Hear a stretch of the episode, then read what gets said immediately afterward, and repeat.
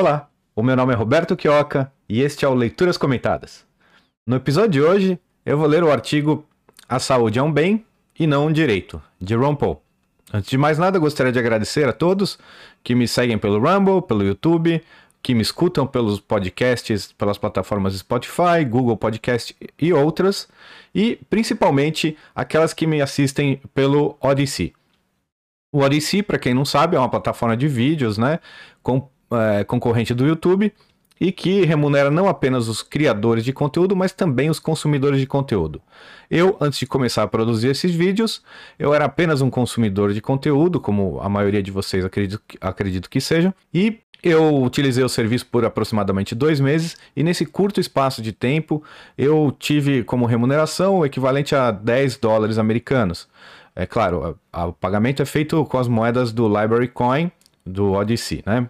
Então, eu vou deixar para todos vocês que querem uh, se inscrever, eu vou deixar o link para inscrição aqui no, na descrição do vídeo.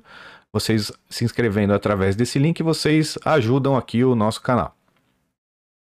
E também é muito importante começar essa migração já para uma plataforma mais livre, tendo em vista que o YouTube, se continuar nessa toada aí, vai acabar por deixar as nossas vozes uh, silenciadas, né? Então a opinião dissidente está sendo silenciada nas plataformas gigantes, né, dos big techs. Então é muito importante que vocês comecem já essa migração. Uh, vou apresentar o autor. O autor, bom, poucas pessoas não conhecem o Ron Paul. O Ron Paul, ele ele foi um político americano, né? Ele, ele foi deputado federal lá nos Estados Unidos durante muitos e muitos anos e foi também candidato a presidente dos Estados Unidos. Em uma ocasião, pelo Partido Libertário, ele foi candidato de fato, né? Ele esteve nas, nas, uh, nas cédulas. Foi uma opção de fato para as pessoas votarem nele. Infelizmente, as pessoas escolheram outros políticos e depois ele foi candidato por duas ocasiões, pré-candidato pelo Partido Republicano em 2008 e 2012 com umas campanhas uh, maravilhosas, realmente com muito engajamento. Foi realmente uma revolução, né? Tanto que se chamava a, Ron Paul Revolution. Essas campanhas tiveram como mote, né? Então, o Ron Paul fez campanhas lotando todos os eventos que ele organizava em universidades e todas as cidades que ia, sempre abarrotado de gente e sendo muito bem recebido pelo público, né? Ovacionado na maioria dos casos. Então, o Ron Paul, além de de ter sido um político, ele foi também um grande amigo de Murray Rothbard, ele é muito amigo do Lew Rockwell, Lew Rockwell que foi o fundador do, do Mises Institute no Alabama e, e é, que foi o nosso espelho no Instituto Rothbard, né? Quando nós fundamos o Instituto Mises Brasil, lá pelo ano de 2007, nós usamos, nós queríamos ser como o Instituto Mises do, do Alabama, o Mises Institute. E o, o Lew Rockwell trabalhou para o Ron Paul, o Ron Paul teve um papel na fundação também do Mises Institute lá do Alabama. Uh, infelizmente nós tivemos que mudar o nome para Instituto Rothbard, mas continuamos o mesmo trabalho, o, nosso espelho ainda é o Mises Institute, e o, o Ron Paul teve um papel grande também nesse instituto, sempre ajudando, sempre estando ao lado. Além disso, ele é autor de vários artigos, né? Nós temos muitos artigos dele publicados no Instituto Rothbard. Há muito tempo nós publicamos. Nós tivemos a, a o privilégio de ter o, o, Ron Paul falando num dos nossos eventos. Eu, eu pessoalmente tive o privilégio de conhecê-lo pessoalmente, de conversar longamente com ele. É um, um sujeito incrivelmente simpático, uma pessoa muito boa mesmo. E nós temos os artigos dele publicados.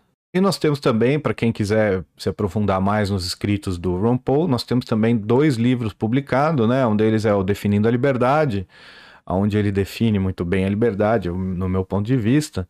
É um livro muito bom. E também nós temos uh, Mises e a Escola Austríaca, uma visão pessoal, onde ele dá uma, uma breve introdução, é um livro menor, né, mais fino, ele dá uma breve introdução à Escola Austríaca. Muito, muito interessante também esse livro, recomendo a todos a leitura. Uh, e sem mais delongas, vou passar a leitura do artigo. O filósofo político Richard Weaver corretamente declarou que ideias têm consequências. Peguemos, por exemplo, o debate que opõe bens a direitos. O direito natural afirma que as pessoas têm direito à vida, à liberdade e à busca da felicidade.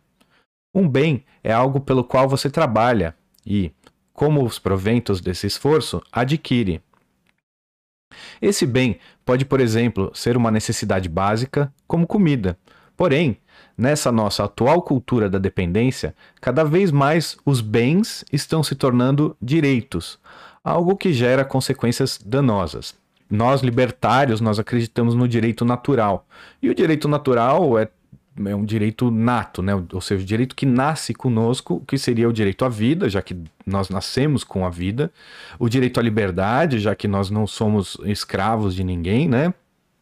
E o Ron Paul coloca aqui o direito à busca pela felicidade, que nada mais é do que uma consequência desses dois direitos. Provavelmente o, sem, o ser humano sempre age para diminuir o próprio desconforto, ele vai agir em busca da sua própria felicidade, né? Essa, esse é um axioma, é inegável que o ser humano só age para diminuir o desconforto, mesmo que essa ação lhe faça mal, ou seja, mesmo aquele que se autodestrói, aquele que é, comete suicídio ou que toma drogas ou toma remédios para mudar a sua situação, coisas que não fazem tão bem, né, para a saúde, no caso do suicídio principalmente, né? Ele está agindo para diminuir o desconforto. Tem algum problema psicológico, algum problema pessoal que faz com que ele fuja usando desses subterfúgios, né? Então, mesmo nesse caso, ele está em busca da felicidade. Esse é um direito que ele tem, ele não deve ter ser violado nesse seu direito, né? Porém, nós podemos sempre aconselhá-lo a tomar medidas ou realizar ações que sejam men menos nocivas para ele, né?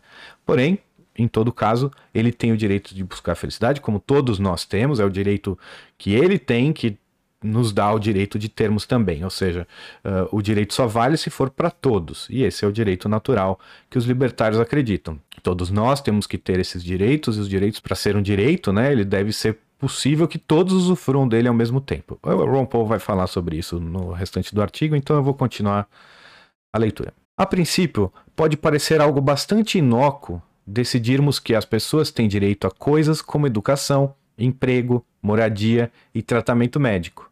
Mas, se analisarmos mais detidamente as consequências, veremos que o funcionamento da ética do trabalho e da frugalidade será violentamente desbalanceado caso as pessoas aceitem essas ideias.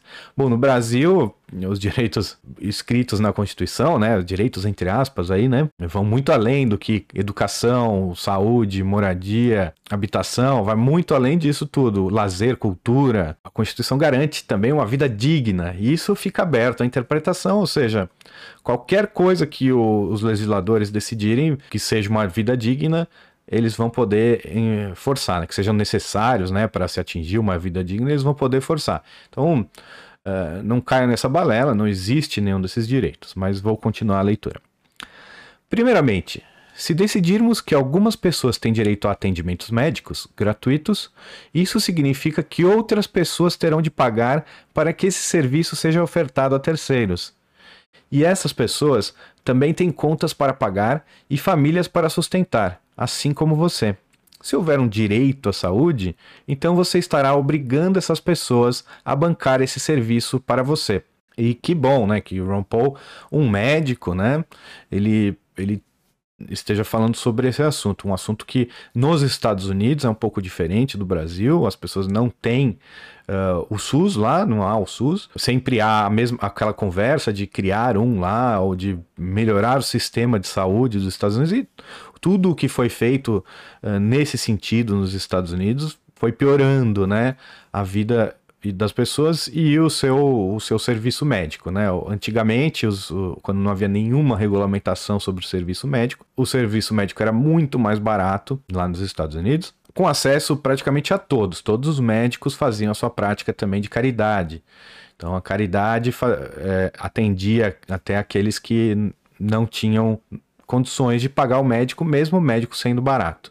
Então, uma quantidade de pessoas menor, de pessoas que não tinham realmente nenhuma condição de, de pagar o médico, mas mesmo esses eram atendidos uh, pela caridade. E o que, o que esse parágrafo diz é que um direito não pode causar um dever a uma outra pessoa. É óbvio que se aqueles obrigados a pagar pela saúde de terceiros fossem abertamente tratados como escravos destes, as faculdades de medicina rapidamente se esvaziariam pois a imoralidade seria explícita.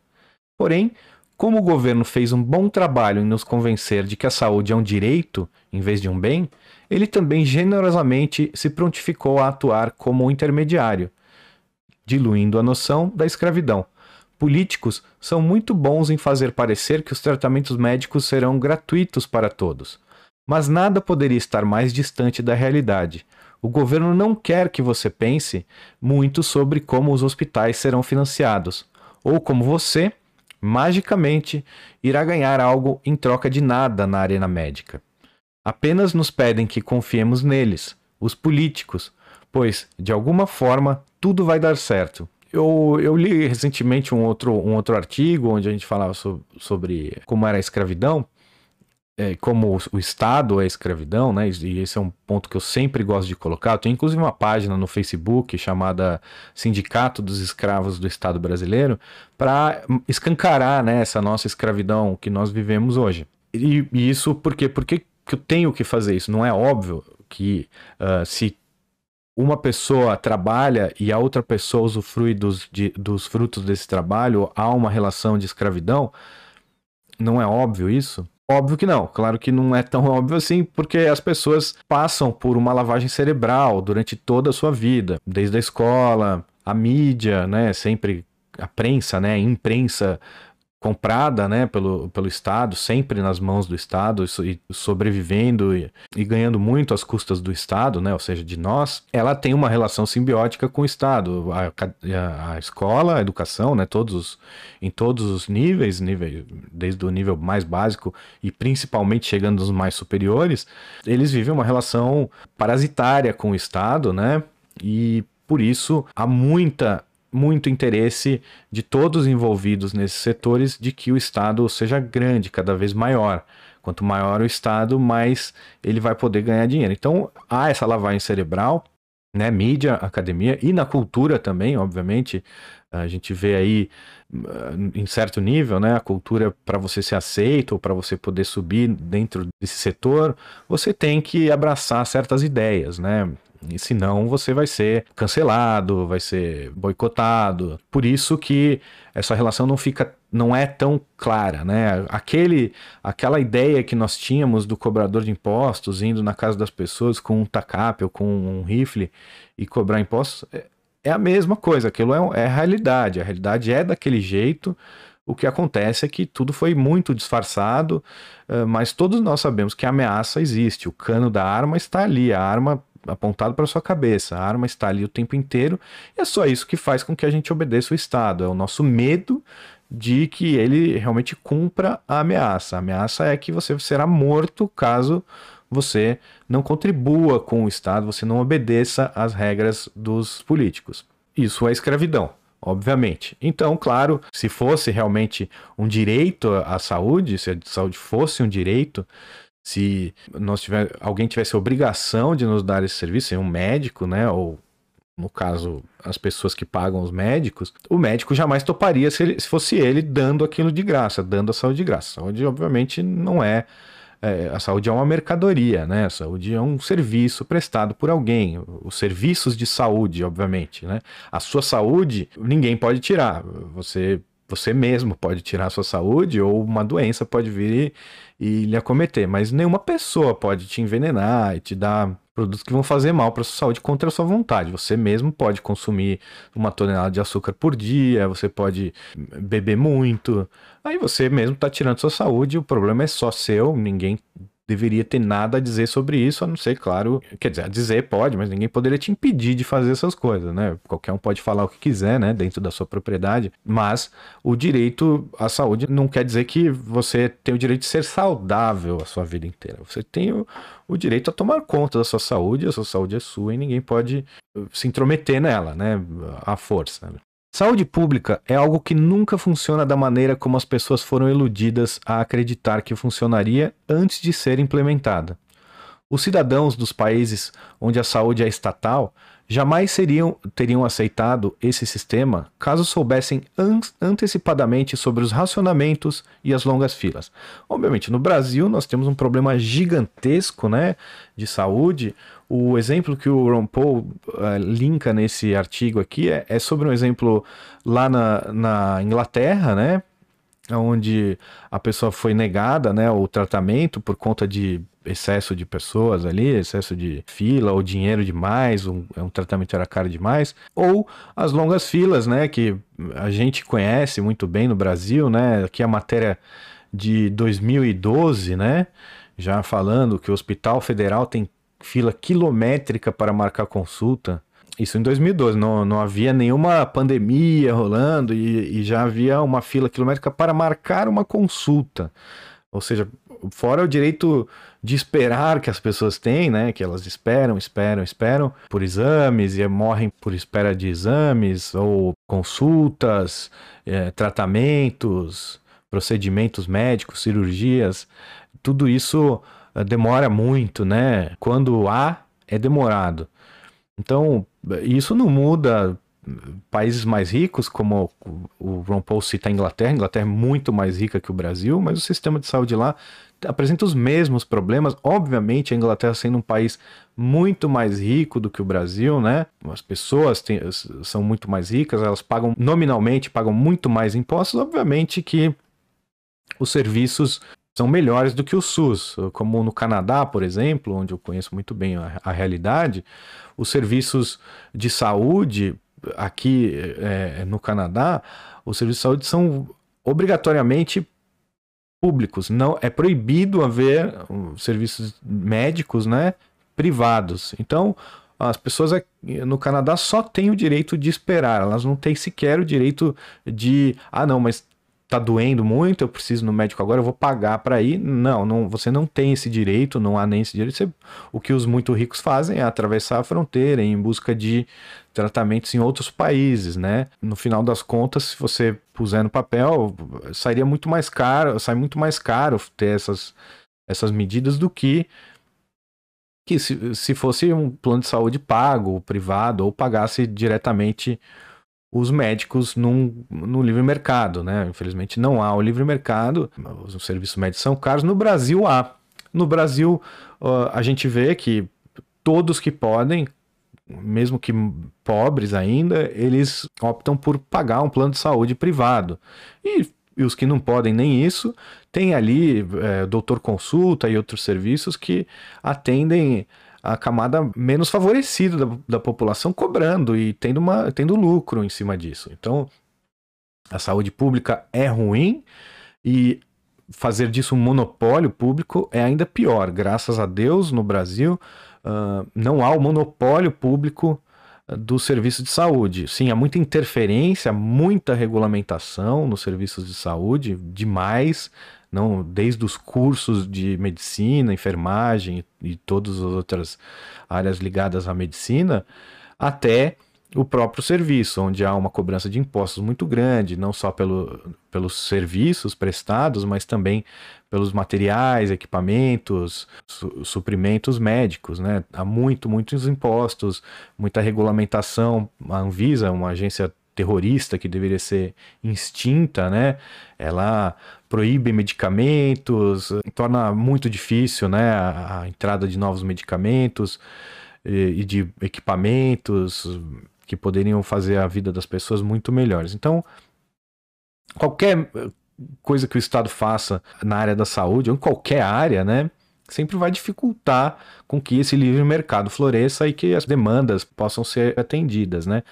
E o caso, é, se nós pudéssemos optar, sabendo das filas do SUS, sabendo dos problemas de corrupção e, e malversamento da, do dinheiro né, que, que há em toda a organização pública, né, nós optaríamos por implementar esse sistema? Eu acredito que não, né? Qualquer pessoa que, com um mínimo de uh, conhecimento econômico diria que não, e principalmente qualquer pessoa preocupada com a moralidade, com a ética dos seus atos e dos atos que defende, deve, deve obrigatoriamente ser contra a implementação do sistema como esse, porque é um sistema onde a violência sustenta ele. Então, o SUS ele é sustentado com o roubo das pessoas. Então, você está lá, você produz uh, qualquer coisa, tijolos na sua casa, na sua empresa, você produziu 2 mil tijolos e vem um sujeito, um burocrata ali, armado, né? roubar 20, 30%, 40%, 50% dos seus tijolos. Então você fica, você produziu 2 mil, fica com mil. À força, contra a sua vontade. Isso é um roubo. Então é de, dessa maneira que são obtidos os fundos para sustentar o SUS. Do princípio, o SUS já é antiético, imoral e tudo que passa sobre ele continua uh, sendo imoral. As pessoas, todos os funcionários públicos que tiram para si uma verba muito alta, todos aqueles que, desde a pessoa que recolhe os impostos até o, aí o, os deputados, senadores, toda essa casta de pessoas, essa, essa renca, né, essa gangue, vai tirando um pouquinho, né? Vai tirando um pouquinho e, e, quando chega no final é obviamente muito ineficiente, chega muito pouco a quem realmente precisa, né? Então, além de tudo, além de ser antiético, é ineficiente. E o resultado que nós temos é esse, não apenas essa pandemia não está piorando as coisas, tá, as coisas estão como sempre foram. Que a notícia que está aqui é de 2013, mas vocês pesquisem aí por vocês mesmos quantas notícias tem durante todos os anos de existência do SUS, desde o primeiro ano de existência do SUS, de filas, pessoas morrendo nos corredores, sem atendimento, negligência, descaso e erros médicos, falta de, de tudo, né? De tu, absolutamente tudo faz falta no, nos hospitais públicos, mesmo com nós sermos roubados, sendo roubado em mais de 50% de tudo que nós produzimos. Mesmo assim, o Estado não consegue dar o que precisa para as pessoas e na, na, na, pandemia, em alguns lugares piorou, mas uh, a gente vê, ai, nossa, estamos quase atingindo a, a capacidade dos leitos. Poxa, veja as notícias de leitos. Qu quantas vezes vocês viram notícias uh, de falta de leitos, de pessoas morrendo nos hospitais, nas filas, nos corredores dos hospitais? Ou antes disso até, antes de chegar ao corredor do hospital, por falta de consultas e tratamentos, medicamentos.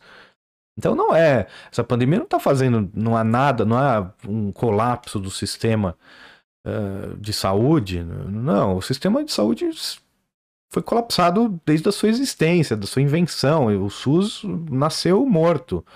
Você vê problema no, na Inglaterra. Esse problema não é de hoje que o, que o Ron Paul linka. É um problema corriqueiro. Na Inglaterra também há o direito de esperar, assim como no Canadá também. Pessoas esperando por exames que definem a vida. Eu conheci um sujeito que ele estava com uma dor no joelho, demorou seis meses para descobrir que o que ele tinha era um câncer, no Canadá. Quando os burocratas assumem o controle da medicina, os custos aumentam e a qualidade despenca, pois os médicos perdem cada vez mais tempo mexendo com a papelada e dedicam cada vez menos tempo ao atendimento dos pacientes. À medida que os custos vão disparando, como sempre ocorre quando burocratas assumem as rédeas de qualquer empreendimento, o governo tem de confiscar cada vez mais dinheiro de uma economia já sobrecarregada para, de alguma forma, conseguir pagar as contas. Isso, é, o governo se metendo, os preços sobem, e no caso aqui o, o Ron Paul está falando sobre a realidade americana, né? Onde não há uma saúde pública universal, né? Pelo menos não há um SUS como nós conhecemos, né? Há alguns planos de saúde lá, uh, estatais, há o Obamacare, que foi uma verdadeira tragédia lá, Uh, mas não há um SUS. Então, lá realmente o que aconteceu é que os serviços médicos foram ficando mais burocratizados e realmente um médico hoje ele precisa ele perder tempo com papelada ou ele ter um staff muito grande com papelada. Na realidade, do SUS, não sei se é assim, se, se os médicos perdem mais tempo com papéis do que com, com pacientes, mas acredito que também haja uma burocracia muito grande para os médicos do SUS, como há também para os médicos privados no Brasil. Uma burocracia grande, porém, uh, não é o, como chegou ao, ao cúmulo nos Estados Unidos. Mas pode chegar lá, nós temos outros problemas, né? E realmente, outra parte aqui do parágrafo, onde o Ron Paul fala que sempre que os burocratas, os políticos, o Estado, né, se envolve em algum setor, o que acontece é que os serviços pioram, os preços sobem. E obviamente o Estado bancando todos esses serviços, então o que acontece, quem paga a conta não está pouco se lixando para quanto foi, para como foi o serviço, ou seja, é o Estado pagando com o dinheiro que não é dele, né? Um serviço que não foi ele que consumiu. Uh, Milton Friedman tem uh, aquela os, as quatro maneiras de, de, gastar dinheiro, né? A primeira dela é você comprando algo para você mesmo, ou seja, você vai querer gastar o menos possível e obter o melhor produto possível. A segunda é você comprando com o seu dinheiro uma coisa para outra pessoa. Então, é você uh, tentando gastar o menos possível, né? E não se preocupando muito com a qualidade do produto, porque não é você que vai usufruir. A terceira é você gastando o dinheiro de outra pessoa para comprar algo para você. Ou seja, aí você vai se preocupar bastante com a qualidade do produto, você não vai nem ligar para o preço, você vai gastar um milhão de dólares para comprar uma bala, tanto faz para você, vai ser uma bala de diamantes e sabe Deus o que. E a quarta maneira é a maneira do Estado gastar o dinheiro, que seria você comprando para outra pessoa alguma coisa com o dinheiro de outras pessoas. Ou seja, você não vai ligar nem para a qualidade do produto, você não é você que vai consumir o produto. E você vai estar tá pouco se lixando para quanto custou também. A qualidade e preço tanto faz, gasta aí, vamos gastar. Então, uh, muito ineficiente. Essa, essa é a realidade do Estado, essa é realidade humana, né? Nós, nós somos humanos, não adianta você colocar um anjo lá que vai continuar sendo assim. E isso resulta em serviços piores e o preço cada vez mais alto. E quem paga o preço somos nós através dos impostos. Ou seja, nós somos roubados, é um, é um, os impostos são obtidos através da coerção, né, da ameaça de assassinato, de sequestro, de estupro, e nós acabamos pagando essa conta contra a nossa vontade. Como já vimos repetidas vezes naqueles países que adotaram a medicina estatal, quanto mais dinheiro e poder o governo tem, maiores serão o abuso e a depravação. O aspecto mais estarrecedor dessa política de saúde pública é que, em algum momento, inevitavelmente haverá a necessidade de se cortar custos. E, como todos já estarão obrigados a recorrer a tais serviços, por pura falta de opção, isso poderá significar o cancelamento de serviços vitais. Adicionalmente, como a, a participação no sistema de saúde estatal acabará se tornando obrigatória, nenhuma alternativa legítima estará disponível. Essa é a realidade do Canadá. O Canadá não tem serviços de saúde é, privados. Claro, tem um ou outro hospital que são anteriores à lei toda aí de, de saúde pública, que ainda atuam na esfera privada. Inclusive o filho do Ron Paul, Rand Paul, esteve aqui no, no, esteve no Canadá, foi se tratar no Canadá, tem alguns anos já, num hospital privado.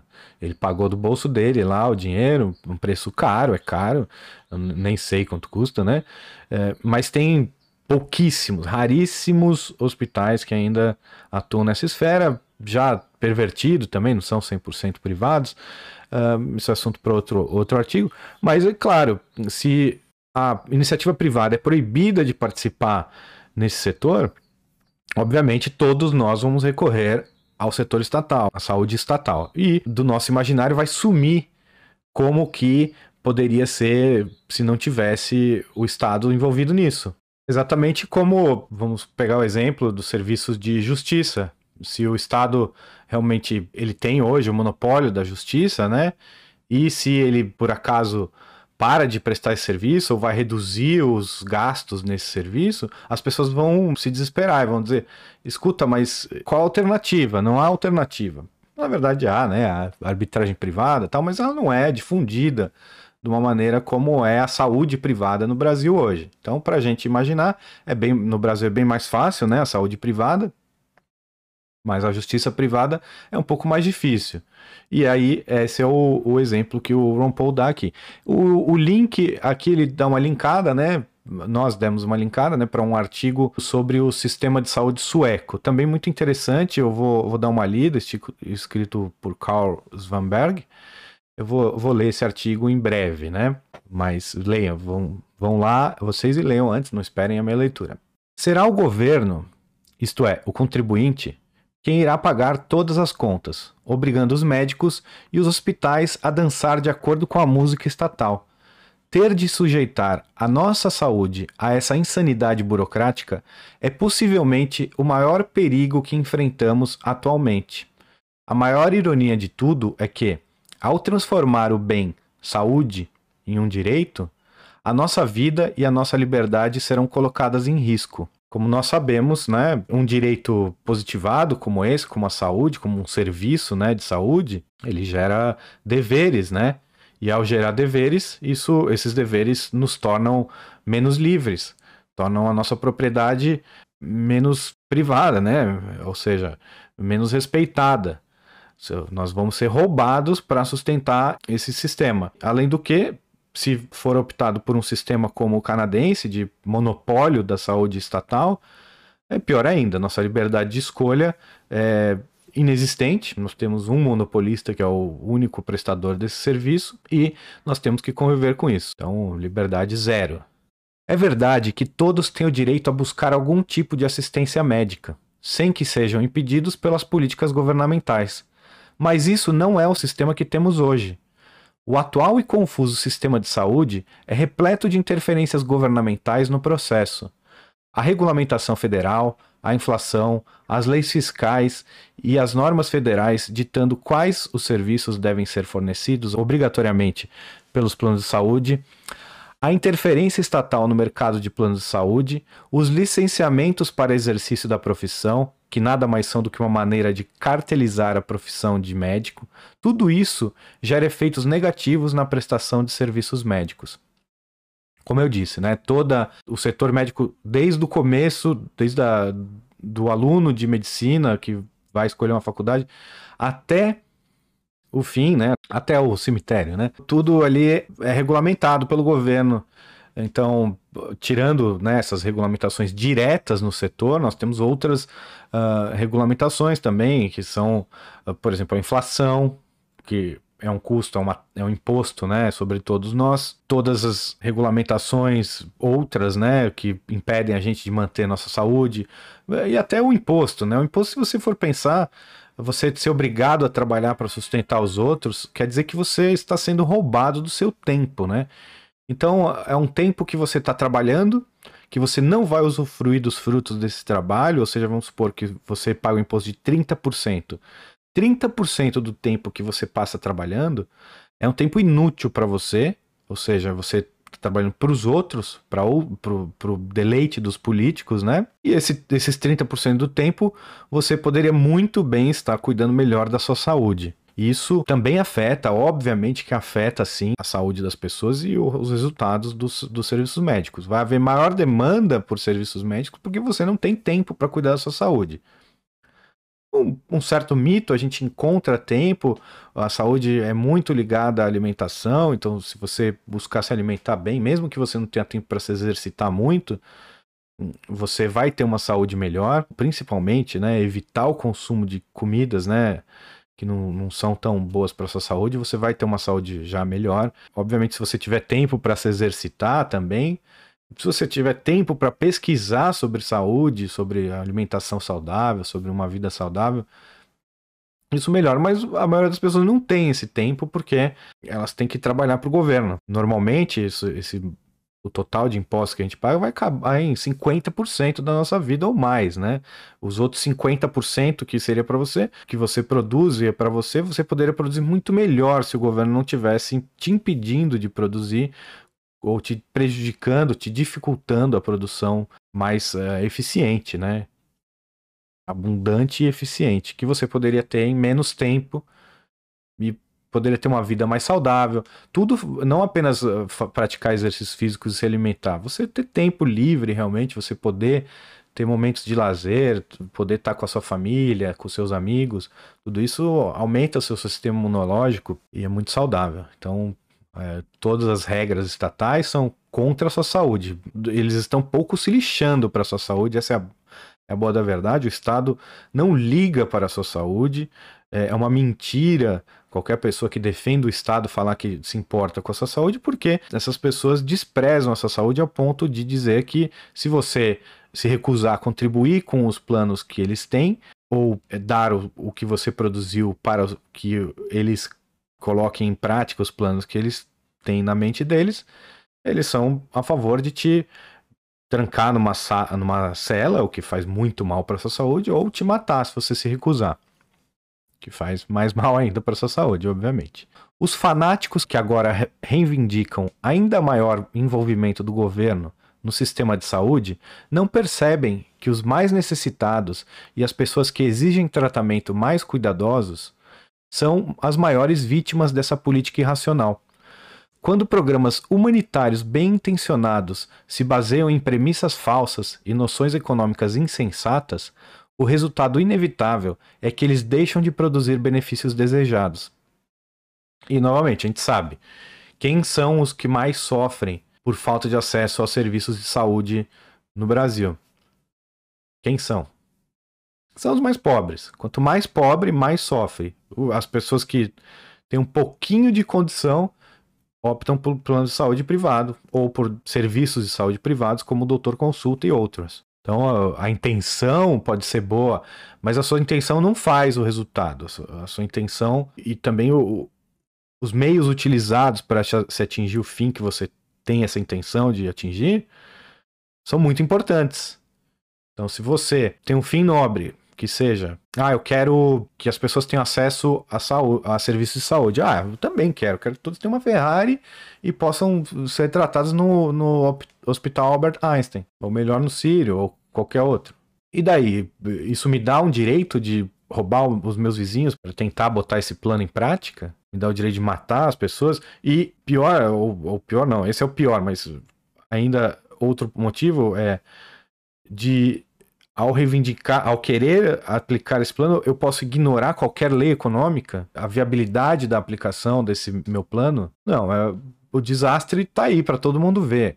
E, obviamente, quanto mais pobre o país que tentar implantar isso, pior será. O Brasil tem o SUS, o SUS é terrível para qualquer tipo de, de visão que a gente possa ter. O SUS é um inferno, é realmente muito ruim mesmo, óbvio que há alguns centros de excelência do SUS, onde eles têm hospitais modelo, onde realmente há muito recurso fluindo para que realmente tenha essa visão boa. Há alguns hospitais de excelência, mas mesmo esses não se comparam, eles são tenebrosos se você comparar com os serviços privados do Brasil. Assim como são os serviços de saúde em outros países, como o Canadá e a Inglaterra. Os serviços de saúde nesses países são tenebrosos se comparados com os serviços privados do Brasil. Os melhores, né? Claro. Os serviços de saúde do Canadá, eles são comparáveis com um plano de saúde bem ruim mesmo do Brasil. Bem ruim. Não chegam a ser tão ruins quanto o SUS, porque o SUS é realmente terrível. Mas são bem ruins. É aquele plano que você paga, mas você não consegue agendar consulta, demora muito. Quando tem, ok, você consegue um atendimento até com uma certa qualidade. Como o SUS também. O SUS, em algum, nesse centro de excelência, quando você consegue o acesso ao serviço, você vai ter profissionais bons e aparelhos, às vezes bons, medicamentos, talvez. Mas quando consegue. E, obviamente, tem os casos lá da saúde estatal, que é, são os, os, hospitais exclusivos né, de funcionários públicos ou, ou pessoas que trabalham para o Estado. Né? Aí você tem centros de, centros de excelência. Pode alguém imaginar o que estaria acontecendo se, por razões de segurança nacional, o governo tivesse tomado para si a função de garantir que cada pessoa, homem, mulher e criança, tivesse um telefone celular, chamasse isso de direito e justificasse tal medida como tendo a finalidade da segurança nacional, estaremos vivendo um pesadelo. A qualidade do serviço nunca teria melhorado, os preços seriam estratosféricos e a distribuição seria um desastre. No entanto, hoje em dia temos celulares à vontade e os preços continuam a cair, mesmo com o mercado das telecomunicações estando sob forte regulamentação governamental. É mais ou menos o que a gente viu no, no Brasil, né? Os serviços de telefonia eram péssimos, eram um monopólio estatal, eram terríveis. Havia uma fila de anos para se conseguir uma linha de telefone fixo e os preços para se obter uma linha de telefone fixo, você pagava o, equivalente a um carro popular. Então você imagina hoje aí um carro popular, não sei, 40 mil reais, não sei quanto custa um carro popular, mas por aí vai, imagino que custe uns 40 mil reais um carro popular. Nada de popular, né? Mas imagina pagar 40 mil reais por uma linha de telefone fixo. E era, essa era a realidade que nós tínhamos no Brasil com a telefonia estatal. E esta é a realidade que alguns países, como a Inglaterra tem, o Canadá tem com o, monopólio da saúde estatal. Nós não temos ideia de como poderia ser melhor. Aliás, nós temos algumas alguns hints, né? Algum, algumas dicas de como poderia ser melhor. Se o Estado simplesmente não se envolvesse, privatizasse esses serviços. A telefonia, mesmo com a regulamentação, melhorou horrores, porque foi só o Estado abrir, abrir mão do seu poder de monopólio, do seu poder de intromissão total no setor. Então, o Estado ainda interfere e muito no setor de telecomunicações, mas é muito menos do que interferia antes, onde ele proib simplesmente proibia a participação privada. Então agora seguimos. É da natureza do governo produzir e prestar serviços de baixa qualidade a preços extremamente altos. Sistemas econômicos socialistas, burocráticos e intervencionistas inevitavelmente causam danos à maior parte das pessoas que deveriam ajudar e a custos muito altos, e custos uh, muito altos escondidos da população, ou seja, a maioria dos serviços de saúde eles não são cobrados dos indivíduos né, que consomem ao, ao, consumirem. Na hora que consome, você não sai de lá, não, não tem que pagar nada. Uh, mas esses custos são todos diluídos entre toda a sociedade, então mais difícil de ver quanto realmente custou cada, cada um dos serviços. E aí isso leva a custos estratosféricos, né? Os custos, o custo de saúde vai crescendo. Como eu disse, quanto custou, tanto faz, não sou eu que estou pagando. Como é a qualidade do serviço, também tanto faz, porque não sou eu que estou consumindo. Os políticos, eles se tratam em hospitais de excelência. Eles têm um plano, um plano de saúde maravilhoso, né? Que eles podem não tem nenhum limite de gastos no plano de saúde deles, eles podem ir no médico privado que eles querem, consulta, não é através do plano, né? É como se fosse um cheque em branco para pagar suas consultas. Os, os, políticos têm isso, né? Deputados e senadores. Acho que do executivo também, eu não, não sei exatamente como é. Mas eles têm esse plano de saúde maravilhoso, o melhor plano de saúde do mundo, né? Onde eles podem gastar quanto for tanto faz. Para eles é fácil. Eles não estão consumindo SUS. E aí as pessoas ficam sem o parâmetro, né? Elas não têm o parâmetro de quanto custou. Foi de graça, foi de graça. Então os custos se perdem. Qualquer racionalidade econômica é perdida nesse, nesse esquema onde os consumidores não estão pagando a conta diretamente, né?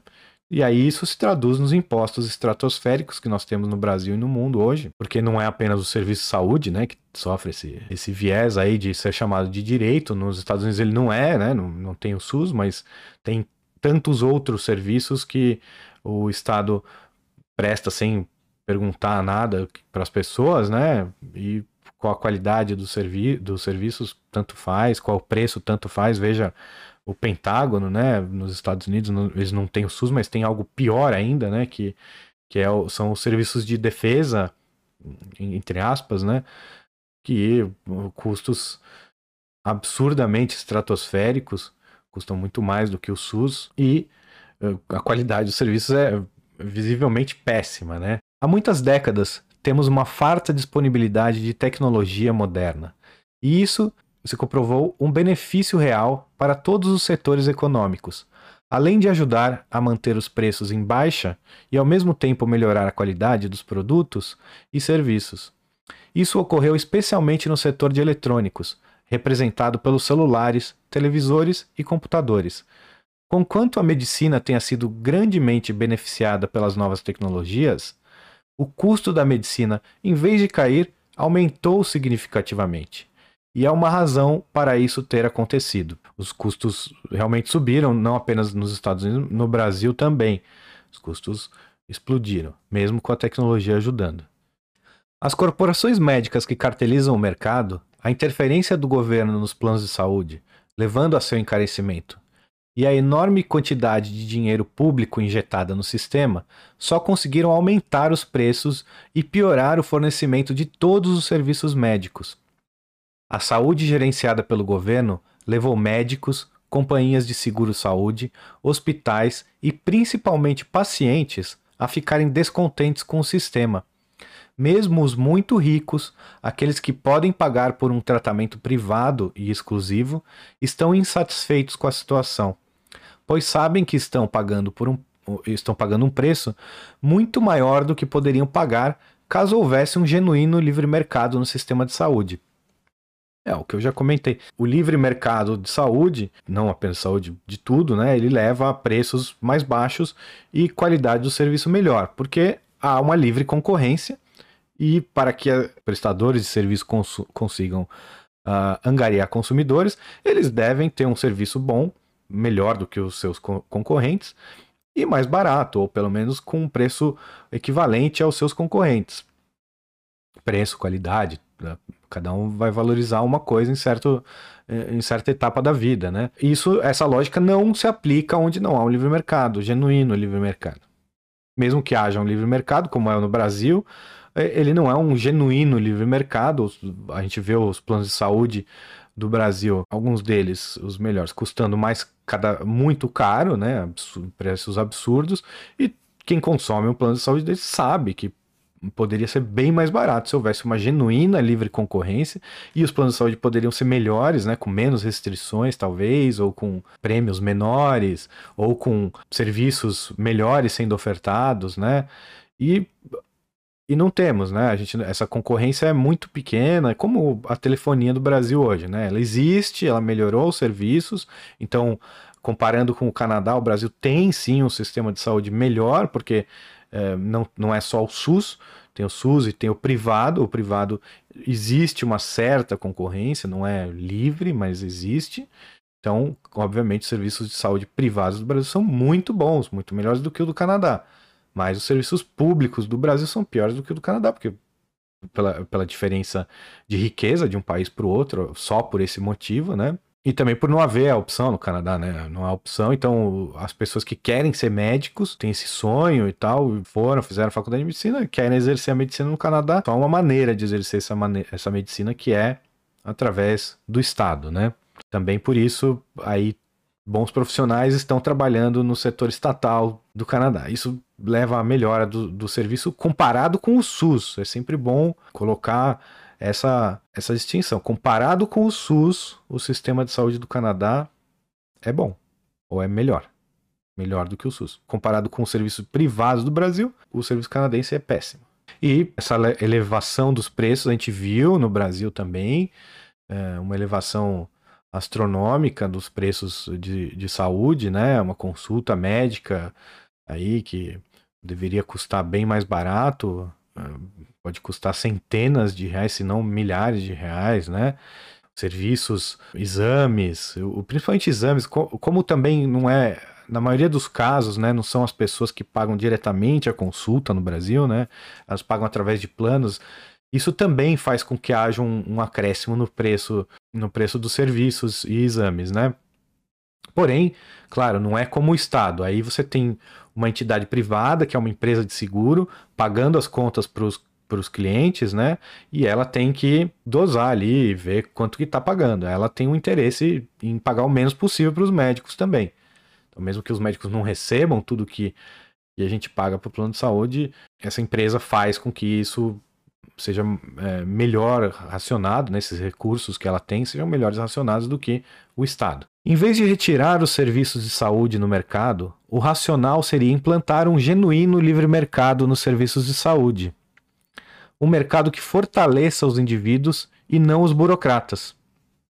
E aí o Ron Paul concluiu o, o artigo dele, clamando por um serviço de saúde completamente privado, completamente livre do Estado.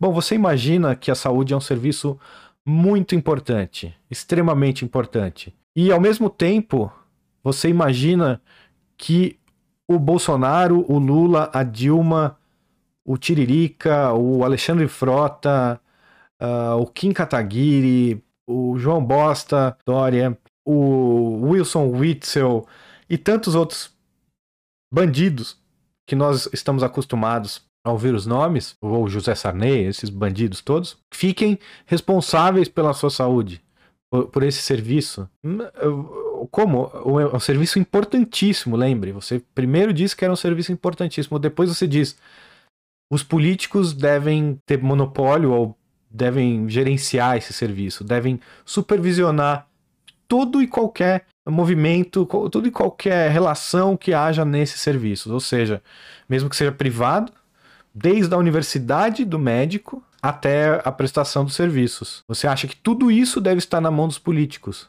Porque, afinal de contas, são eles que vão decidir todas as leis, normas e até o conteúdo que vai ser dado para esse médico na universidade. Vocês, espero que a contradição tenha ficado clara. Que quanto mais importante o serviço, mais longe das mãos dos políticos ele deve estar. A saúde, sem dúvida, é um, é um serviço muito importante. Ele não é um direito, como o Ron Paul bem explanou, porque o direito ele não pode gerar um dever, não pode gerar escravidão, não pode ser uma, um privilégio, ou seja, os recursos do Estado são escassos, né? Ele não pode é, dar para todo mundo tudo. A demanda pelos serviços de saúde, ou seja, quem não quer ficar saudável, são infinitas. Então, é impossível que o Estado atenda a demanda desse serviço, por esses serviços, ou qualquer serviço que seja. E o seu envolvimento nesse serviço faz com que a iniciativa privada que poderia atender essa demanda, ou sempre correndo atrás de atender a demanda, fique prejudicada. Essa, essa corrida fique muito mais difícil. Não, a gente vê agora na pandemia, o que está havendo é um colapso do sistema ou seja, a confissão dos políticos e parasitas de que eles não têm a menor condição de prover esse serviço de forma eficiente para todos, como diz o direito constitucional. A saúde é um direito de todos. Então, por que eu deveria me abster de viver a minha vida para que esse sistema não colapse? Não, o direito está lá. Então, se eu, não tem como colapsar. É um direito, né? Então o, serviço, o Estado tem que me dar. Então ele que tire tudo das pessoas, uh, cobre 100%, 150% de imposto, como as pessoas são loucas, elas podem achar que 150% de imposto é algo factível, das pessoas e me proveja o que o, o que o direito manda. Não, não é assim. Não há recursos, é impossível. Então, a saúde não é um direito, ela é, é uma mercadoria, é um serviço. Os médicos não são escravos e muito menos as pessoas, os seus vizinhos são escravos. Então, é, você não tem direito de tomar o dinheiro do seu vizinho. O Estado também não tem.